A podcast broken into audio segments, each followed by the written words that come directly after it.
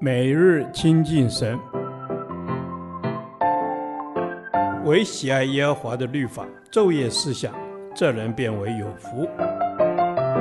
但愿今天你能够从神的话语里面亲近他，得着亮光。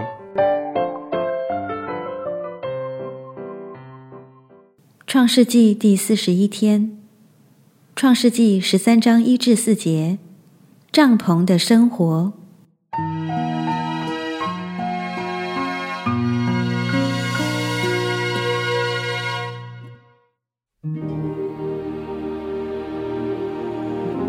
亚伯兰带着他的妻子与罗德，并一切所有的，都从埃及上南地去。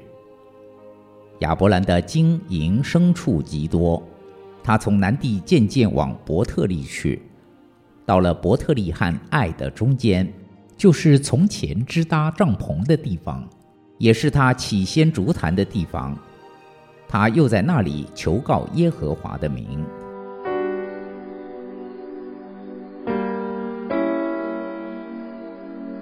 亚伯兰虽曾有过失败，但当他回转到神的道路上，并再次依靠神，他就得胜了。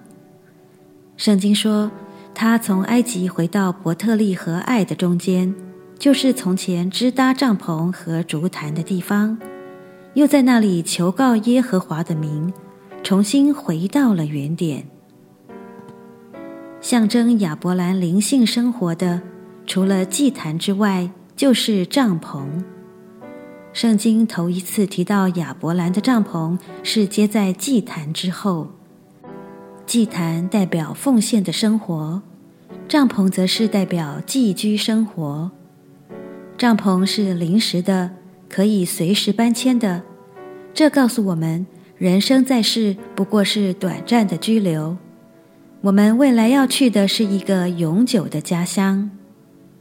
如果没有过奉献的生活，这暂时的今世生活就没有什么意义。我们不要浑浑噩噩的在今世做客，要把握每一个可用的短暂时光，为永世的事工图谋。所以，先是祭坛，后是帐篷；先奉献，后为主而活。亚伯兰的帐篷生活也告诉我们，基督徒在世生活的属灵意义：一是分别为圣的。虽然亚伯兰的周围有许多迦南人，他的帐篷却将他从他们之中划分了出来。基督徒在世上过的是分别为圣的生活，要有范围与界限，不能没有范围。没有限制的，随着世人的样式行。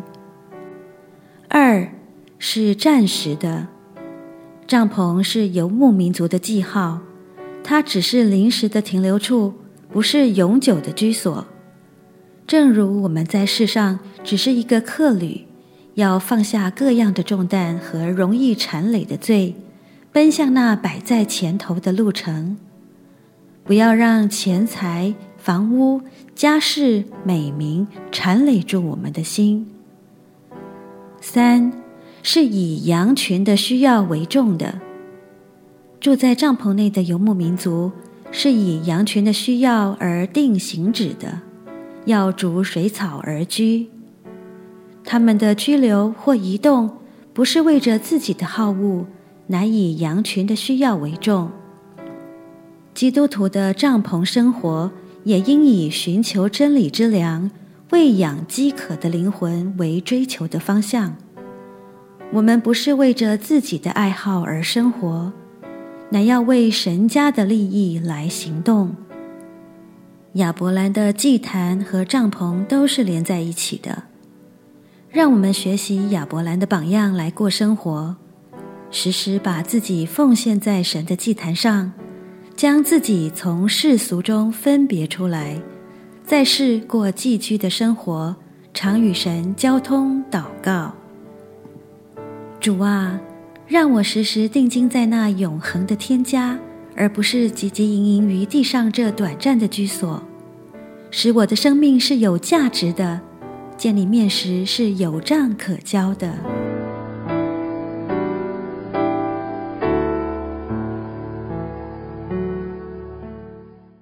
导读神的话，希伯来书十一章十六节，他们却羡慕一个更美的家乡，就是在天上的。所以神被称为他们的神，并不以为耻，因为他已经给他们预备了一座城。阿门。是的，主啊，我们若想念所离开的家乡，虽然还有可以回家的机会，但是我们却渴望一个更美的家乡，就是在天上，你所预备给我们的。谢谢主。是的，主啊，何等的感恩！你乐意成为我们的神，并不以为耻，更是为我们预备了一座城，成为我们更美的家乡。主啊，谢谢你让我们知道，我们有一个更美的家乡在天上。你为我们预备了一座城，要我们永远与你在一起。谢谢主的恩典，让我们成为神家中的子民，在天上为我们预备一个永远的家。是的，主啊。我们在这里没有长存的家，我们只是客旅的、寄居的。求主帮助我们，不要只爱恋着现在所拥有的，也要看顾天上的事。主啊，谢谢你为我们预备在天上那更美的家，这是我们所羡慕的，因为在那里你为我们所预备的是更荣耀、更美好的未来。我们感谢赞美你。主啊，我们在这世上是客旅，是寄居的。我们所羡慕、所盼望的是在天上美好的家。这个家是永恒的家。我们要凭着信心领受你的应许，盼望且等候那在天上更美的家乡。阿门。是的，主啊，你的应许从不改变。我要带着信心与主同行，一起走这一条盼望之路。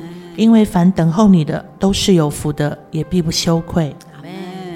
主啊，我要走在这条盼望之路。你是我们的神，我们要做你的子民。谢谢你赐给我们永恒的盼望，也为我们预备那永远的家乡。